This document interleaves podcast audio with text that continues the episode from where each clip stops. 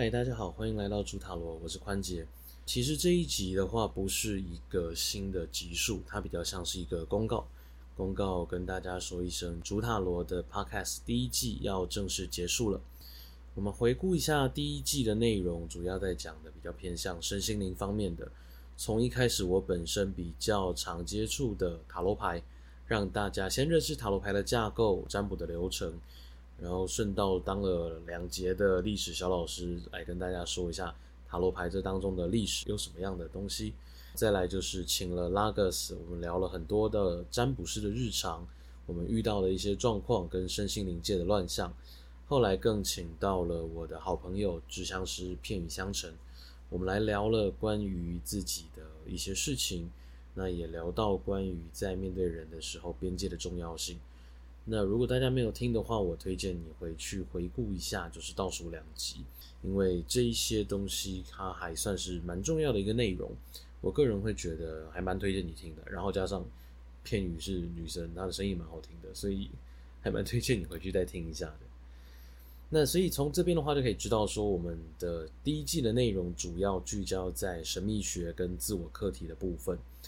但是常常会有人在讲说，哎，身心灵的或者说学身心灵的人，好像都是会有一种比较没有活在人间，或甚至少了点人味儿的感觉。其实这不是一开始我们去学习身心灵的一个初衷。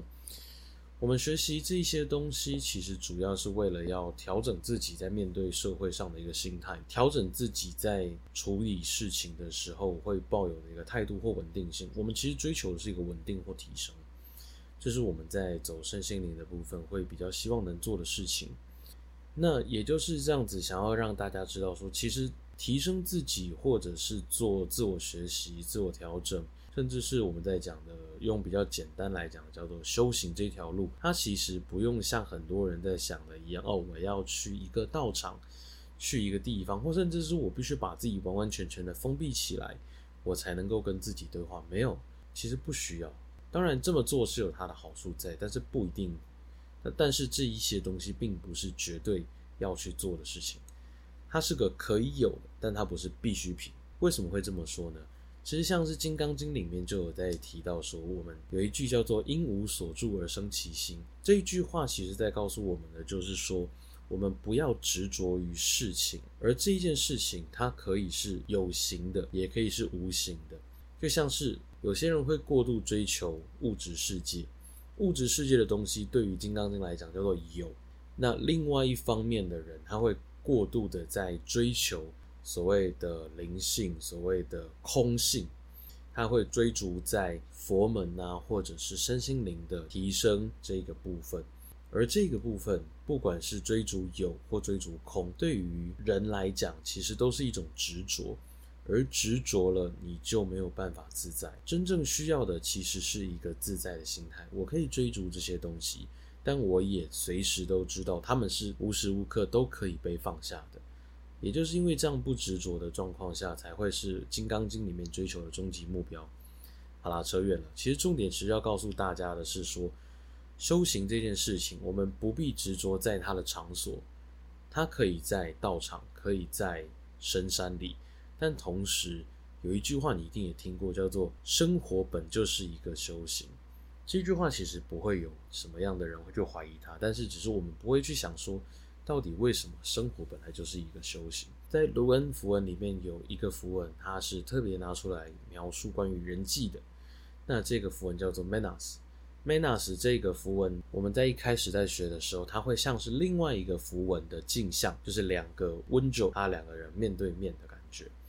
那其实，在一开始在学习这个符文的时候，我的老师呢，他就告诉了我关于 Manas。我们可以从这当中悟到一个道理，就是所有的外在环境其实都是你自己内心的一个投射。也就是因为这样子，所以在面对人的时候，你在跟他互动过程当中，不管是这个人本身，还是你在跟他互动的这一个模式，从这当中其实你可以学到很多，甚至从这些当中，你可以看到你自己现在的一个状态。这就是刚刚讲，你会把自己投射到外在环境的一个状况。那也就是因为这样，所以我在下一季我们预计要叫做“人间行者”系列。而“人间行者”系列，我预计会找一些跟人会接触比较多的行业类别，那我们来聊一聊他们的工作状况、工作境况，那也可以让他们来告诉我们关于他在面对外面的这些人的时候，他会用什么样的心态、什么样的状态、什么样的心法。或者他有没有关于自己在工作上，或者是在跟人互动上的一个哲学在？那我相信我们都可以从他们身上得到很多东西，或听到很多的道理，只是我们平常没有去聊到这么多而已。如果大家还不嫌弃的话，也欢迎大家继续追踪我们在下一季开始的人间行者系列，我们一起来寻找藏在人间的修行者吧。我是欢杰，我们下一季见喽，拜拜。Thank you.